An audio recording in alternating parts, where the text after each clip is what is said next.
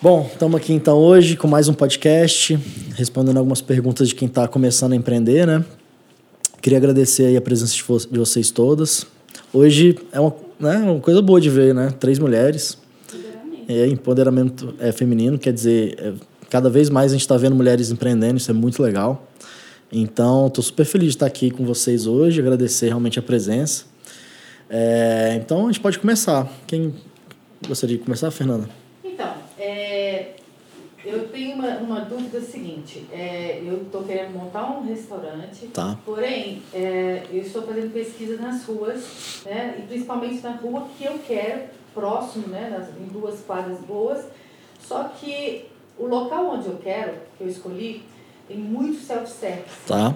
Então a minha dúvida é, será que eu entrando com um restaurante à la carte, será que isso é como qual é a aceitação dos clientes, principalmente das, da vizinhança. Uhum. É, assim, o que, que eu penso? Assim, isso daí pode ser uma desvantagem ou pode ser uma vantagem ter muito self-service.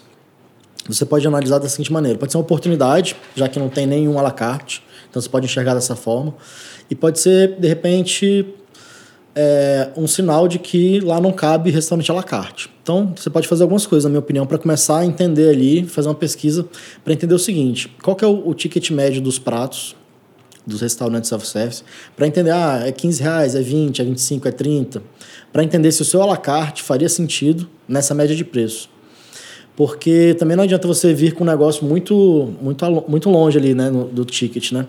Porque se é uma área ali que tem muito self-service, provavelmente é uma área comercial né? É no início ali da Asa? Tá. Então, se é uma área comercial, as pessoas têm um ticket ali para gastar, né? Quer dizer, às vezes o ticket de restaurante mesmo, ticket de restaurante, ou às vezes ela tem ali um limite que ela não vai gastar 100 reais todo dia para almoçar fora, né? Se ela está trabalhando ali na região. Então, acho que é muito analisar isso, assim, conversar com as pessoas que já... Você pode conversar com os clientes que estão ali naquela região, para entender se eles teriam interesse ou se realmente, ó, oh, você, você amostra em self-service por quê? Por causa de preço, pressa, por quê? Entender isso. E não é conversar com um ou dois, assim, é com 30, 40, 50, com o máximo que você puder. Com os funcionários dos restaurantes também entender, bater papo, aí ficar é, é, é, consumindo ali, né, visitando e tal, e com os donos também. Uhum. Entender ali aquela região. É, então, assim, eu acho que você pode entender de repente para poder criar alguma coisa, por exemplo, que seja rápida e que seja à la carte. De repente, um, um restaurante à la carte com 4, 5 pratos que saiam rápido, por um preço dentro da média. Talvez isso faça sentido naquela região. Então, acho que é entender ali, é conversar, entender, porque não adianta você chegar lá com um ticket de 100 reais, de 80 reais um prato, às vezes, né? É, porque geralmente é, essa região ela tem aquela questão de estar tá voltada para segunda a sexta. É, é horário comercial ali é. de pessoas trabalhando em volta. E sábado e domingo? A vizinhança? Pois é, se for onde eu estou pensando, ali já tem alguns restaurantes que estão trabalhando um pouco isso, né? É, tem o próprio Dona Lenha ali e tudo. Então, assim, eu acho que é frequentar esses lugares também entender se está tendo movimento ou não. É, aquela quadra agora está com alguns bares, então também tem um movimento muito grande à noite, tem que ver se isso daí também não é se é um pró ou contra, porque também quadra vazia é ruim, quadra muito cheia também talvez seja ruim. Então é, é frequentar bastante ali, perguntar e consumir nesses lugares e conversar com o funcionário, porque isso daí é muito rico, assim, as pessoas sempre dão muitos insights, e aí até te falam, ó, oh, aqui precisa disso, porque não tem. E o, os próprios funcionários ali da região, com certeza eles vão te dar uma direção. Então acho que é um bom início para você começar essa sua pesquisa do seu novo negócio. Larissa, e, e você? O que, que você tem hoje de, de dúvida? dúvidas. Nós vamos começar vamos lá. primeiro do CNPJ. Tá. É, eu ainda não tenho CNPJ. Certo. Estou comprando de lojas que não exigem tá. cadastro do CNPJ. Mas, assim, vejo que tem umas vantagens, mas tem outras desvantagens que eu ainda não sei o momento de abrir, de de arrumar o contador, de contratar e... É, a, a formalização vai, vai necessitar Sim. que você tenha um contador, né? Agora, eu acho assim, se você ainda não tiver a demanda verdadeira, assim, a necessidade verdadeira de um contador, eu esperaria mais um pouco. Uhum. Eu acho que, assim, eu só abriria realmente um CNPJ quando você tiver, assim, não tiver mais como segurar. Por quê? Porque aí cada vez mais você vai entendendo o seu negócio, vai validando. Porque quando você começa a ter contador, você começa a ter que ter endereço físico ou fiscal. Uhum. Então você tem que ter um custo para ter esse endereço. Você vai ter que pagar o contador, vai ter que começar a pagar imposto. Então, assim, começa a onerar um pouco a empresa.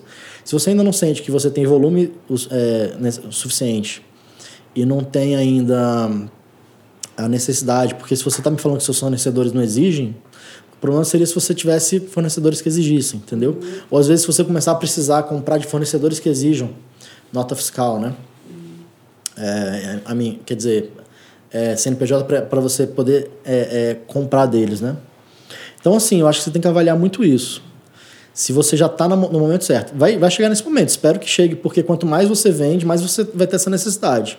Hum. Você não vai ficar informal para sempre, né? Se você quiser crescer e fazer um negócio acontecer, tem que ter CNPJ. Eu não estou falando para você não ter, não. Estou falando assim, para você esperar chegar naque, naquele momento certo. O CNPJ ele é necessário para você conseguir crescer e, e abrir conta em banco, movimentar e tudo mais, né? Se você ainda está pequenininha, realmente é. não faz sentido, né? E você, Marina? Então, a minha dúvida hoje, a primeira, é como adquirir habilidades em vendas. Ah. Porque cada pessoa tem um tipo de habilidade. Ok, mas tem umas que podem ser treinadas e adquiridas. E eu acho que essa habilidade de venda é uma delas. Só que eu não sei como. Então, vendas, na minha opinião, são duas coisas, basicamente: relacionamento e técnica. Técnica, você pode. Tem vários cursos. Amanhã mesmo eu vou passar o dia num curso de vendas.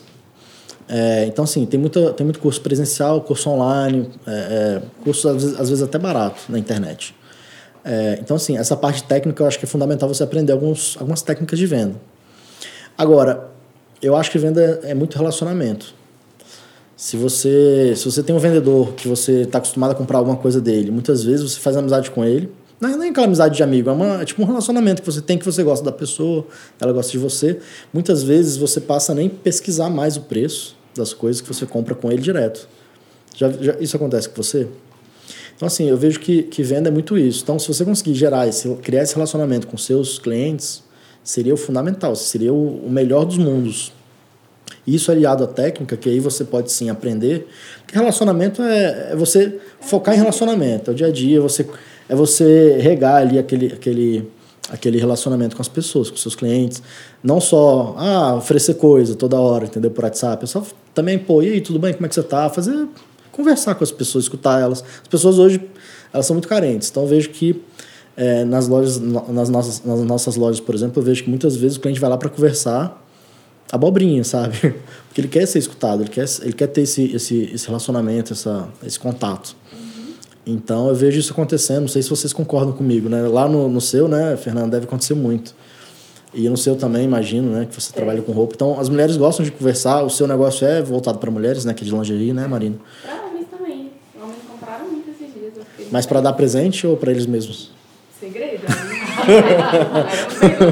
eu também. Mas enfim, assim, as pessoas querem isso. Então, se você consegue gerar esse relacionamento, quando ela precisar de lingerie, ela não vai pensar em ir numa loja de lingerie, ela vai pensar em você direto. Uhum. Ela não vai sair pesquisando se a calcinha tá 100 reais ou tá 50.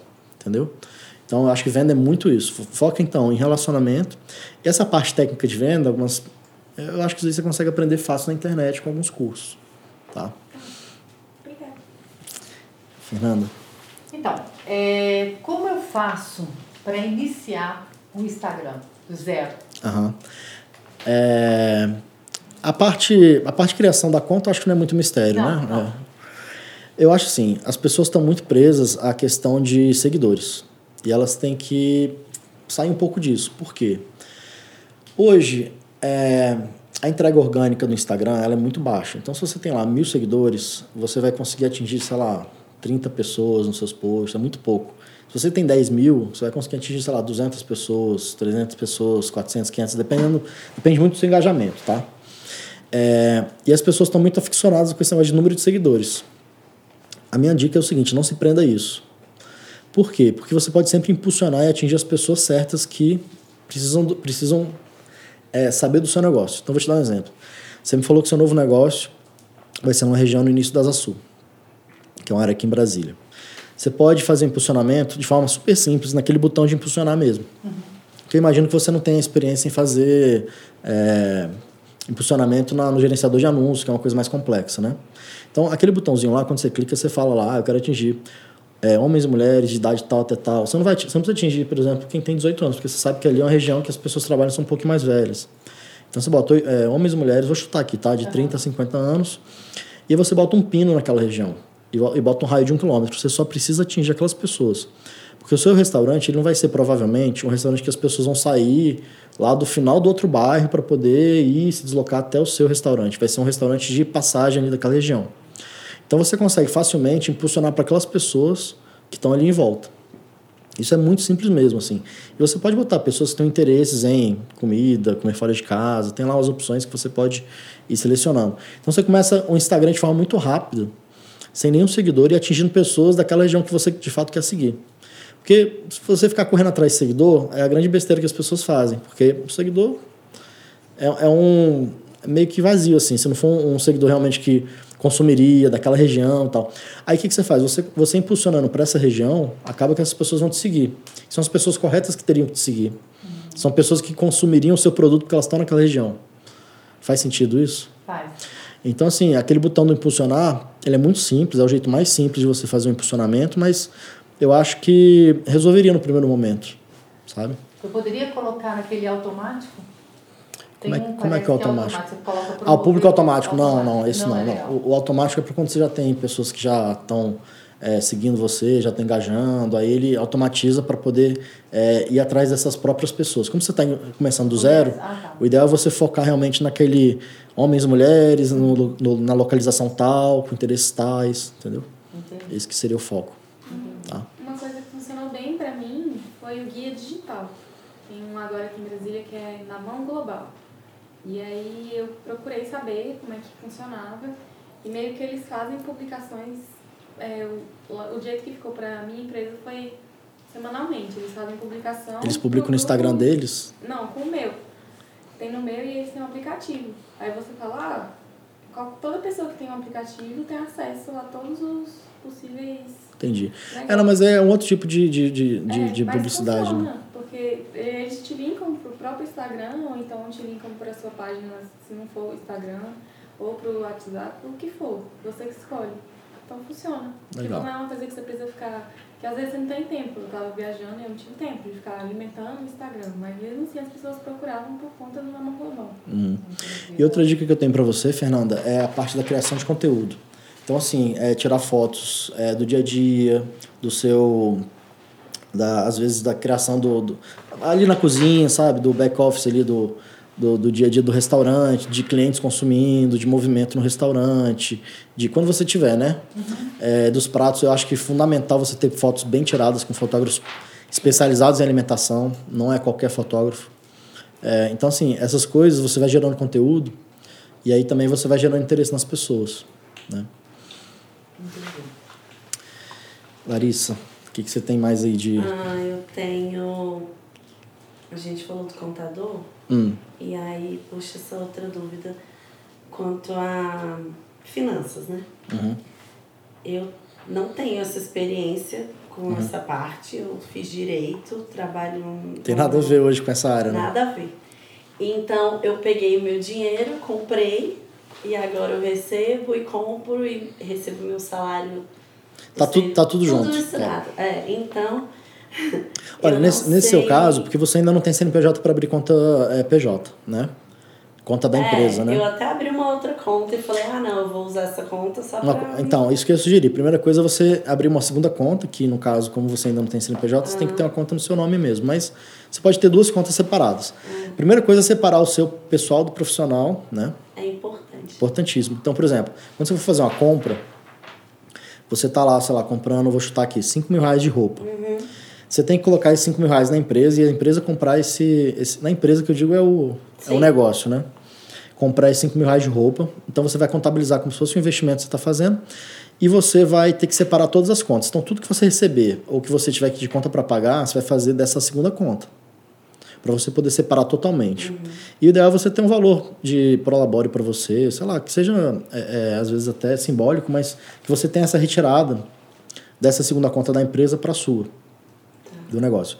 Agora, o principal é você classificar toda a saída e toda a entrada. Uhum. Então, nesses aplicativos que você encontra hoje, pode até ser no Excel, tá? Num primeiro momento, que é uma coisa bem simples. Mas você também tem vários aplicativos aí, tipo Contas Azul, tem, enfim, tem é, Tine. É, tem um qual que você está usando? G é, gestão clique. Tá. Bom, basicamente, todos eles vão, vão resolver esse lado, ah. que é você registrar os lançamentos de entrada e saída e classificar com um plano de contas, que é, é o seguinte, você pegar lá é, classificar, por exemplo, ah, estou pagando aluguel, compras, enfim. Tem coisas que você não vai ter. Por exemplo, aluguel provavelmente você não tem ainda, né? Mas, sei lá, ah, é, reposição de fornecedor, compra de fornecedor, tive que gastar, sei lá, gasolina para ir levar para uma cliente. Coisas que tenham relação com a empresa, para você ter um, um, histórico, que aí no mês seguinte você vai conseguir é, é, ver se você aumentou o gasto de gasolina ou não, o gasto de fornecedor. Então você vai classificar cada despesa. Tá. Né? É, e aí, depois disso, você passa a ter um, um, um início de um controle financeiro. Para você saber se sua empresa está dando lucro, se não está, se está sendo viável, se não está, uhum. se está te pagando, porque você tem que ver o seguinte: você está gastando seu tempo, você tem que ser paga por isso. Então você só vai conseguir identificar isso de verdade quando você tiver tudo separado e tiver os lançamentos registrados. Uhum. Entendeu? Entendi. Tá, por enquanto. Marina.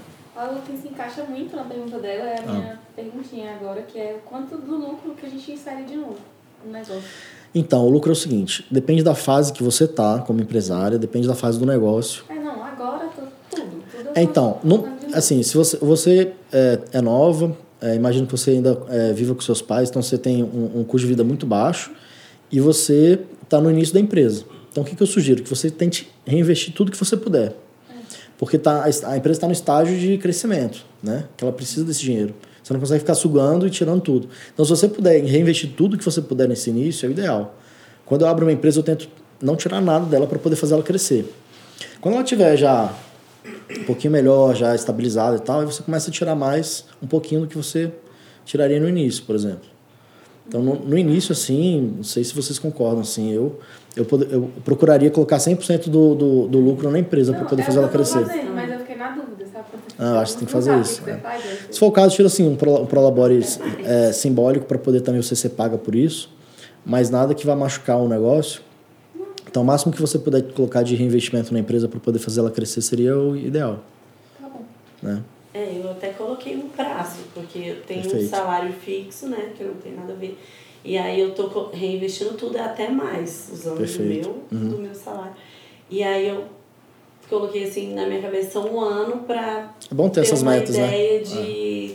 se eu estou tendo muito prejuízo, se pelo menos está então, mas isso que a gente estava falando antes é muito importante. Se você não conseguir separar é, isso, é, você não vai saber. Inclusive, registrar os seus aportes. Então, por exemplo, ah, esse mês eu botei mil, esse mês eu botei dois mil. Porque se você não tiver esse controle, uhum. você nunca vai saber se as suas vendas estão realmente rendendo, se não estão. Sim. Né? Você tem que ter esse controle de entrada e saída. Importante. Uhum mais controle. É, sem dúvida. E tem aquela frase que diz assim, o que você não mede, você não consegue controlar, né? Então, uhum. é, se você ficar realmente... Você não teria direção nenhuma se você não estiver mensurando o que você está vendendo ali. Você ficaria meio que perdido sem saber. É. É o que está acontecendo, né? Fernanda.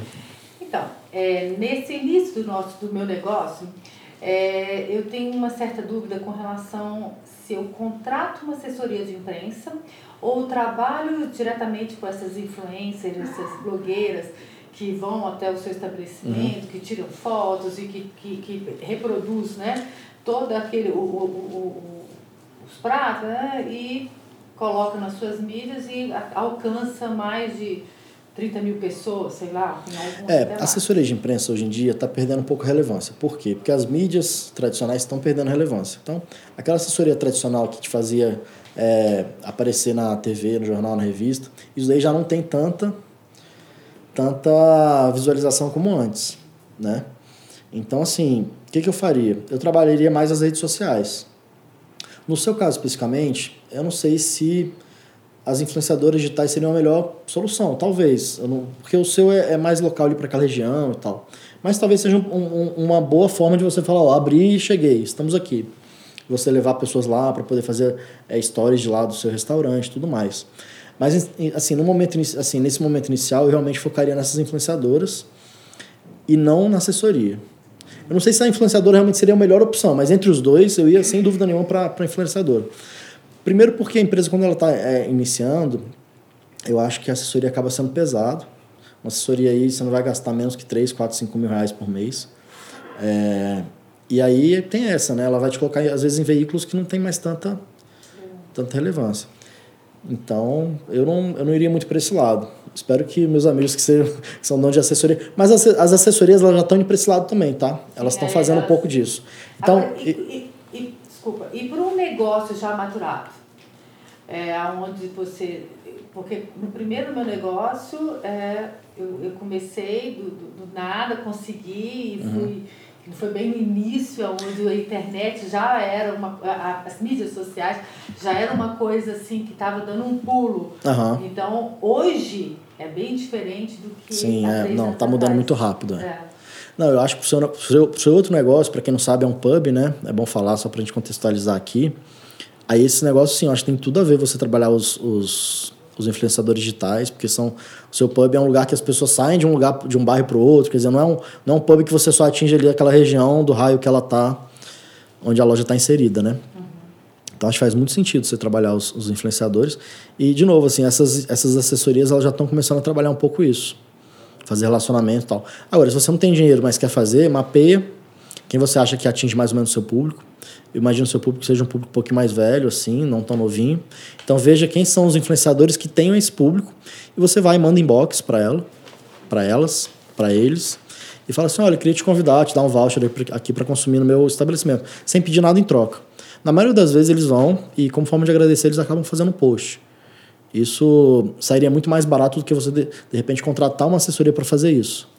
Então você consegue fazer uma ação com influenciadores, você seleciona lá uns 10, 20, 30 você mesma vai lá e, e manda esse inbox e combina com a pessoa de ir no seu, no seu bar. Né? Então é uma forma de barata de você chamar essas pessoas. Entendi, entendi. Já fiz isso e funciona bem. Larissa. É, é mais ou menos essa sua resposta sobre a visibilidade uhum. e parcerias ou fazer postagem patrocinada. Então, foi serviu. É, a, até a minha primeira resposta é. também, que eu tava falando dos, link, do, dos anúncios no Instagram, eu acho que serve uhum. muito bem para vocês duas, inclusive, para vocês três. Uhum. Porque. É. Você já tá fazendo? Olha aí. E tá funcionando bem? Olha aí. Então, assim, é, o, o Instagram está muito fácil de fazer realmente para o iniciante, né? Não é nada que vai ser assim, uma mega campanha, bem estruturado, não é isso. Mas já dá para começar, já dá para botar um pezinho no marketing digital. Então, eu acho que para vocês que mexem com roupa, lingerie, tem tudo a ver fazer esse tipo de ação com influenciadores digitais uhum. e fazer também post patrocinado. É, os patrocinados eu tenho feito. Isso. É o que é o que está funcionando. Leva para outros estados, né? Legal. É. E você pode botar, você está fazendo por interesses? É, tô colocando Legal. interesses em moda, moda tal. E aí você foca em mulheres, né? Imagina. Aham, uhum, sim. Entendi. Legal. É... Então, vamos lá, Marina. Então, qual que é o percentual esperado para dizer que o negócio está conseguindo ser sustentável? Então, a primeira coisa é você ter esse controle financeiro que a gente estava falando mais cedo, para poder você ter é, os números reais do negócio, não seu achismo, ah, eu acho que está dando certo, eu acho que não dá, né? Então, a primeira coisa é você realmente ter esses registros de entrada e saída, é, para você poder ver se você está tendo margem de lucro. Nesse primeiro momento que você está fazendo tudo de casa, provavelmente você vai ter pouquíssimos é, é, custos fixos, né? Que é muito bom para o negócio. Então, provavelmente sua margem vai ser boa. Então, é, eu não sei se eu estou respondendo a sua pergunta, é isso? Mas, é, então, eu acho que assim, saber se esse negócio está tá dando dinheiro e tal, eu acho que é fundamental. É você precisa uhum. é, ter como guia, assim, é, tá, tá, dando lucro ou não. Porque se você está tá dando lucro, é um negócio que é sustentável, concorda? Concordo. Então, agora, se você tem que... Uma coisa que você tem que avaliar é se você, quando você tiver que crescer e aumentar seus custos fixos, por exemplo, contador, CNPJ, talvez uma loja, se isso daí comporta no seu negócio. Porque às vezes não faz sentido abrir loja. Até uma coisa que a Larissa também está querendo saber, né, sobre loja. Então é o seguinte, quando você abrir é, for abrir uma loja, é, essa loja vai onerar muito o seu negócio. Então você tem que ver que você vai pagar aluguel, água, luz, telefone, internet, é, limpeza, IPTU, condomínio. Quando você vai ver, você vai, você vai às vezes comer sua margem todinha. Então, muitas vezes não faz sentido abrir. E as pessoas, elas com, às vezes com aquele desejo de abrir uma loja, por uma questão de o status, a falar, ah, minha marca tem uma loja. Só que às vezes é besteira, porque você pode estar ganhando muito mais vendendo de casa, sem ter a tal da loja física na rua. Agora, o contrário também pode acontecer, de você só conseguir crescer se você tiver a loja. Então é botar isso na balança. Faz sentido abrir a loja e, e assumir todos esses custos, esses gastos fixos, entendeu? Então, mas em relação à sua pergunta, eu acho que é muito isso. Se você está tendo lucro, ele está sendo sustentável. né? É, sim. Fernanda, como é que tá? Bom, é, o cardápio online, ele é recomendado para os nossos clientes? Pois Olha- se você sentar, só no- se você sentar num, num- num restaurante e, e vier um cardápio online, você acha que os clientes, eles são receptivos para esse cardápio? Eu acho que você vai ter que. Você pode fazer teste, tá? Eu acho que não. Eu, eu vou em alguns restaurantes que eles estão tentando é, inserir isso. Eu acho que fica confuso. É, tem um restaurante que eu vou muito aqui em Brasília que a, a carta de vinhos é no, no tablet. Eu acho que é confuso. Para a maioria dos. Eu, eu, para mim, talvez não seja porque eu sei mexer e tal, mas eu acho que para a maioria das pessoas é, é um pouco confuso. Então eu não iria muito para esse lado. Eu acho que o cardápio de papel ainda ele tem um, um valor muito grande, assim, porque você coloca, consegue colocar fotos bonitas, impressas e tal. Não que no, no iPad também você não conseguiria, mas eu acho que as pessoas em geral ficam confusas. Então, eu colocaria online, por exemplo, na internet, para as pessoas antes de irem no seu estabelecimento, elas verem o que, que você vende, saberem mais ou menos o que, que elas estão querendo consumir, se lá tem ou se não tem, ou se o preço que elas estão dispostas a pagar é, tá lá. Então, elas conseguem verificar antes, né? Então, acho que online no sentido de internet, sim, mas online no sentido de no, é, substituir o cardápio de papel no, por um tablet, alguma coisa assim, eu, minha opinião é que não. Mas eu acho que os seus clientes, você pode de repente fazer um teste com uma, uma mesa e fazer substituir um cardápio e oferecer e ver se tem aderência, né? E fazer um cardápio simples, não precisa ser nada rebuscado, né? Faz um PowerPoint, alguma coisa bem para fazer um teste. Aí você valida com seus clientes. Às vezes pode ser que eles gostem, né? Então acho que é melhor deixar de repente os, os próprios consumidores responderem isso, né? É uma possibilidade. Larissa. Vou voltar na, no assunto da loja, tá? Tá. uhum. É, então, como ela é virtual ainda, tem muita gente de Brasília que quer comprar, mas quer experimentar. Uhum. As minhas amigas e pessoas próximas eu levo na minha casa, mas é assim, não é tão legal, né? Ah, É desconfortável e tal.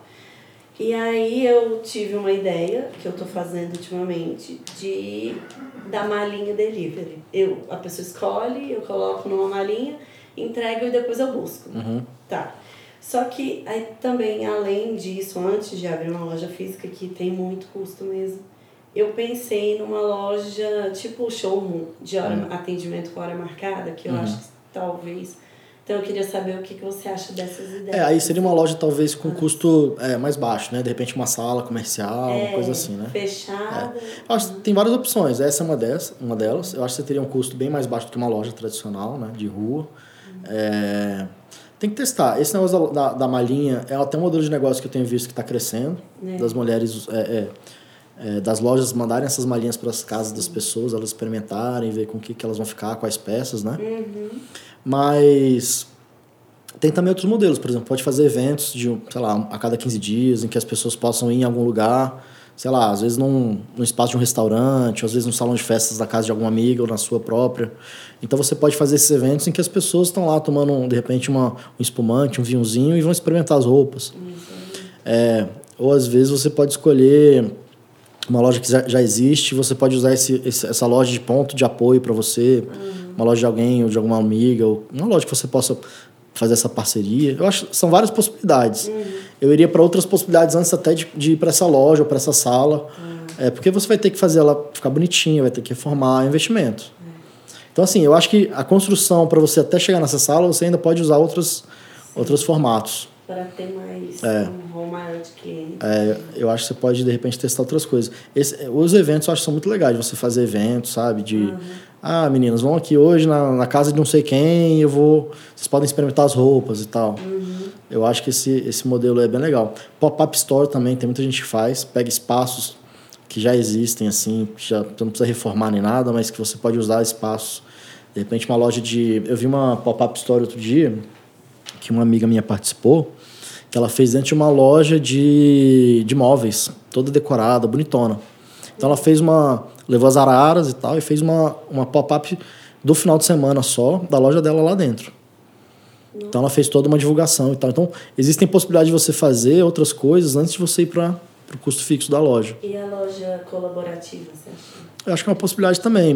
Aí teria que testar. Eu acho que é até uma forma barata de você testar, que você bota lá e vê. Mas aí, assim, é, é um produto que está lá na arara, quer dizer, não tem muito aqueles, né, o seu o tchan do seu negócio, às vezes você tá lá, de você ter o contato com a vendedora, com a, com a sua cliente, que é aquilo que eu estava falando mais cedo, de você ter o relacionamento. Então eu acho que você perde um pouco isso, mas é uma possibilidade. Tá, né? Marina. Então, essa pergunta não é nem sobre o meu negócio, mas é mais para você mesmo. É, o que, que você desejava conquistar quando você começou a empreender? O que, que eu desejava? Eu acho que é a liberdade de ser dono do meu próprio tempo, principalmente, e de eventualmente ter minha liberdade financeira. Eu acho que foi eu acho que eram as duas coisas que quando eu estava começando eu mais almejava. Eu não queria ter aquele negócio de emprego fixo, de tal horário até tal horário. Eu queria ter também minha liberdade de não ter, não ter que ter chefe, enfim. Eu acho que era muito para esse lado. Aí depois as coisas foram mudando, né? Isso foi logo no início, comecei muito cedo também, né? Então eu acho que era, era mais ligado a essas coisas. De, de ter minha liberdade e eventualmente minha dependência financeira, de não ter mais que depender de um salário, de, de alguém me pagando alguma coisa assim, sabe? Acho que era muito isso. Vocês também ou.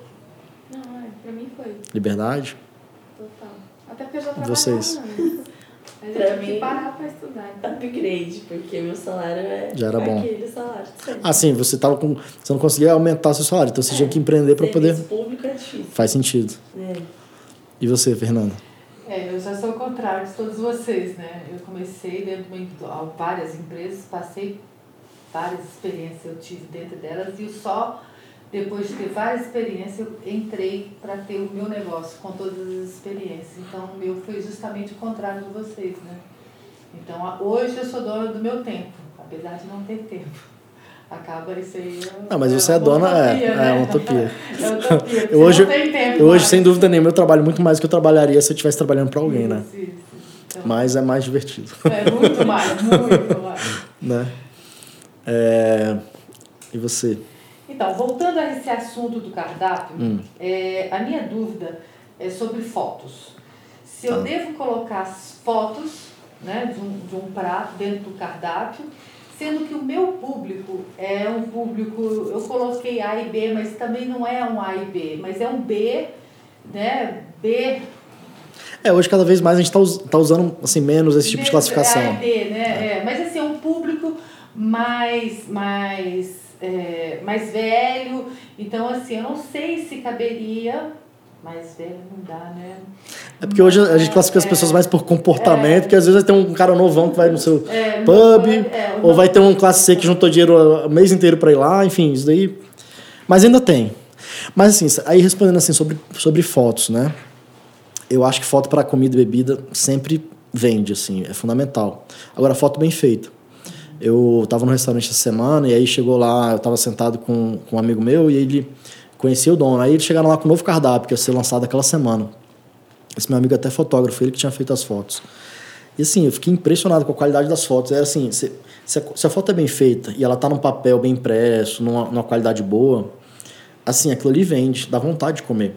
Tanto que estatica, estatisticamente, é, as fotos que estão no cardápio, dos pratos que estão no cardápio, são os que mais vendem. Porque é mais fácil escolher, você vê o que, que você vai consumir. Então, assim, eu sempre colocaria foto. Eu não deixaria de colocar. Independente do público, se é mais novo, mais velho, mais rico, mais pobre, eu acho que assim, a foto vende de qualquer maneira. Tanto que se você for em qualquer fast food, qualquer rede, as fotos deles são sempre muito bem trabalhadas, né? Então, eu focaria em fotos. Tanto de bebida, chopp, drinks, vinho, sei lá, é, quanto de pratos.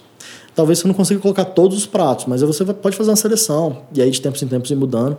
Agora, sempre com fotógrafo especializado em, em- em comida, porque faz toda a diferença. Aqui em Brasília, eu posso depois até te indicar alguns que eu É, conheço. gostaria, É. é.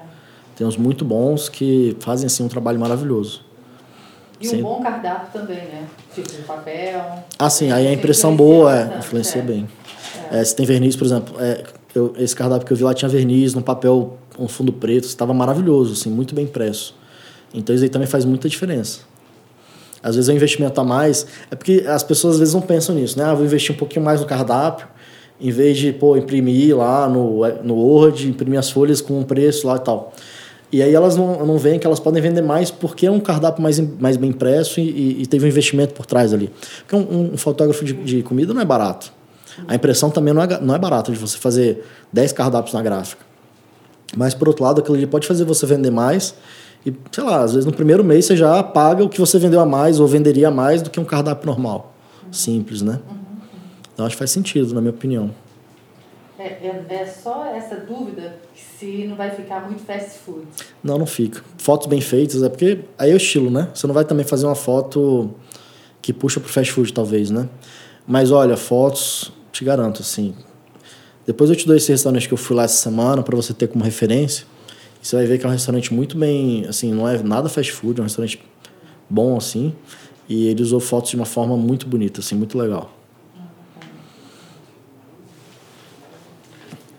Hum, tá, sobre sociedade. Hum. Depois que eu comecei com a lojinha, é, uma amiga, ai, viu que eu ah. tenho um jeito para coisa e ela tá abrindo a loja de moda praia, ela veio me perguntar se eu não quero ser sócia. Uhum. Aí eu tô um pouco receosa porque muitas pessoas dizem que não vale a pena, que então eu não sei se vale a pena eu entrar na sociedade com ela na loja de praia ou se trazer alguém para mim, os prós e então, os contras, sabe? É, eu acho assim, você tem que avaliar, eu gosto muito desse tema, assim, porque a sociedade ela é sempre uma camada a mais de risco para o negócio. Uhum. Então, às vezes o negócio está indo muito bem, e se a sociedade não está bem, você e seus sócios, você pode botar o, o, em risco o seu negócio, então pode machucar o negócio com briga societária, ou você pode ter que sair do seu negócio porque não está legal com o seu sócio. Você pode abrir a mão do seu negócio, que é um negócio bom. Uhum. Então tem todos esses riscos. Dito isso, você tem que avaliar muito o que, que cada sócio está trazendo para a mesa, para o negócio. Às vezes, se vocês têm os mesmos perfis, assim, sei lá, você é comprador, ela também, talvez não faça sentido ter dois bons compradores na mesma, na mesma sociedade. Ou às vezes ela é muito boa de venda e você é de compras, então faria sentido. Então você tem que avaliar o seguinte: como que ela te complementa? Uhum. Então pode ser às vezes alguma coisa técnica que ela tem que você não tem e vice-versa. Ou às vezes vocês podem se complementar, por, por exemplo, ela entra com o negócio você entra com dinheiro, pode ser também. Ou para dividir risco, pode ser também. Para dividir tempo, muitas vezes as pessoas acham que vão dividir tempo se tiverem um sócio, mas na verdade, para mim, isso é, é, é, furada, porque você vai trabalhar o tanto que você trabalharia se não tivesse sócio. Então, eu acho que você tem que colocar isso, esses prós e contras na, na, na, na mesa, sabe? E eu acho que, acima de tudo, é ver se vocês têm os mesmos valores, assim sabe? De, e, e isso aí você só vai descobrir se você conversar muito, se você conhecer muito a pessoa. Então não faça sociedade só porque é amiga ou porque ela te chamou. Eu acho que tem que avaliar isso. E jogar muito direto, assim, conversar com a pessoa, perguntar se faz sentido, por que ela está te chamando, o que, que você acha que você vai agregar para ela e vice-versa. É, fazer um documento com as responsabilidades de cada um. Ó, oh, eu sou responsável por fazer isso, isso, isso, você isso, isso, isso. Se não for combinado e escrito, provavelmente vai dar problema. Já vi isso acontecer muito, eu já tive muito problema de sociedade e hoje eu faço muito isso. Então, Acabei de fazer uma sociedade, a gente anotou a responsabilidade de cada um, de tempo e de responsabilidade. Uhum. Então, o que, que eu posso me comprometer com os meus sócios e o que, que eles podem se comprometer comigo. Porque isso daí geralmente não é combinado. E aí, quando não é combinado, eu penso uma coisa, você pensa outra, aí eu espero uma coisa de você, você espera uma coisa de mim, e essas coisas, expectativas não são. Foi isso que aconteceu com elas. Eram três Daí nem abriu a loja ainda, aí já fizeram contrato social. Olha aí. E aí ela, porque a gente esperava que ela fizesse e fosse então, atrás e ela não está fazendo nada. Geralmente, é, geralmente começa assim, é. é esse desalinhamento de expectativa. Então assim, eu quando eu te chamo, eu tô falando assim, eu tô me colocando no lugar da sua amiga, tá? Uhum. Quando eu te chamo, eu te espero que você vai fazer alguma coisa na minha cabeça. Uhum. Só que se eu não comunicar isso muito bem comunicado e registrar isso, vai ficar perdido. Então eu vou achar que você vai fazer uma coisa, eu estou esperando que você faça alguma coisa, você não vai fazer, eu vou ficar frustrado. Uhum. Você, então aí gera, começa a gerar os problemas de atrito de sociedade. Sim. Então isso é muito importante que vocês façam esse tipo de, de conversa. É uma conversa muitas vezes é dura e chata, mas tem que ser uma conversa direta, olho no olho e anotado. Uhum. E fazer um documento. Tem um documento que qualquer advogado poderia fazer, quer dizer, que aí você consegue registrar que pode ser um acordo de acionistas, um acordo de cotista, um, um memorando de, de entendimento. Então você faz esse tipo de documento e registra essa, esse combinado. Sim, tá? tá. Então, essa foi uma, uma falha que você viu, né, de sociedade. Sem dúvida. Quais foram algumas outras falhas que você teve e o que, que você aprendeu? Ah, cometi muitos erros, eu acho, nesses meus anos aí de empreendedor. Sociedade foi um deles, que a gente acabou de conversar. Eu tive muito problema com sócio, já tive que sair de negócio por, por conta de sociedade, negócios que eu não gostaria de ter saído. É, abri, por exemplo, teve franquia que eu já abri sem ter pesquisado direito, sem ter consultado os atuais franqueados da época, né? Os franqueados da época de que já tinham lojas abertas. Então eu não, eu não fui atrás, às vezes já aconteceu de ter aberto duas marcas em que eu não, não pesquisei direito e aí acabei me ferrando. Se eu tivesse ido atrás dos franqueados que já tinham loja, eles teriam me falado, olha, não entra que é furada. Eu vejo pessoas fazendo isso e eu cometi isso e, e assim, às vezes meia dúzia de ligações a pessoa poderia evitar um, né, um prejuízo gigantesco. Foram outros, esse foi um outro, um outro erro que eu cometi que mais? Abrir também negócio no, no calor da emoção, às vezes de moda. Não de, de moda de roupa, mas tô dizendo assim, um negócio está na moda. Uhum. Que foi o caso, por exemplo, da iogurte, iogurteria, Frozen Yogurt, que eu abri uma época. Que também foi um negócio de moda e aí eu não durou muito, perdi dinheiro. Então acho que foram alguns erros que eu cometi nessa minha jornada que foram doloridos, que eu perdi dinheiro. Então, uma, uma dúvida que eu tenho hum. é fazendo, tendo um restaurante, eu preciso de ter um chefe de cozinha uhum. ou eu posso ter somente um consultor, um chefe de cozinha, mas consultor? Então, é, o chefe tem um chefe que é criador de cardápio, tem aquele também que é o cara que vai manter o restaurante funcionando. Então, tem dois tipos de chefe. O, o, do dia a dia, ele pode ser um cozinheiro bom e que ele vai seguir a receita de um chefe, criador. Então você pode sim, é, no primeiro momento, contratar um, um consultor um chefe que desenvolve cardápio. E aqui na cidade tem vários bons, né? E aí você pode, ele vai criar a receita, vai ter lá uma ficha técnica que qualquer um, cozinheiro bom, cozinheiro, pode seguir. Então, é, porque esse chefe mais famoso que cria pratos e tal, ele é um chefe mais caro de você manter no restaurante. Então, minha sugestão é que você tenha esse bom, que faça pratos muito bons, que tenham a sua cara, com a proposta que você está querendo passar no seu restaurante. Então, você vai contratar ele no primeiro momento para fazer o cardápio e de tempos em tempos para dar uma renovada, também para você não ficar com o cardápio sempre igual, né? Mas para o dia a dia, eu acho que pode ser um bom cozinheiro que vai replicar aquela receita. Que é o cara que vai comandar ali a cozinha e tal, que é aquele cara do dia a dia ali da, de estar de, de tá ali na, na correria da cozinha, sabe? Minha sugestão, assim. Porque você contratar um chefe para ele ficar fixo lá sai caro. É, é, meu irmão é chefe. Ele fez um cardápio para um restaurante na China. Ele ficou lá três meses, criou, ensinou para o cozinheiro, para a equipe e aí. É. Foi assim, é. é. Geralmente é assim. Uhum. A não ser que você.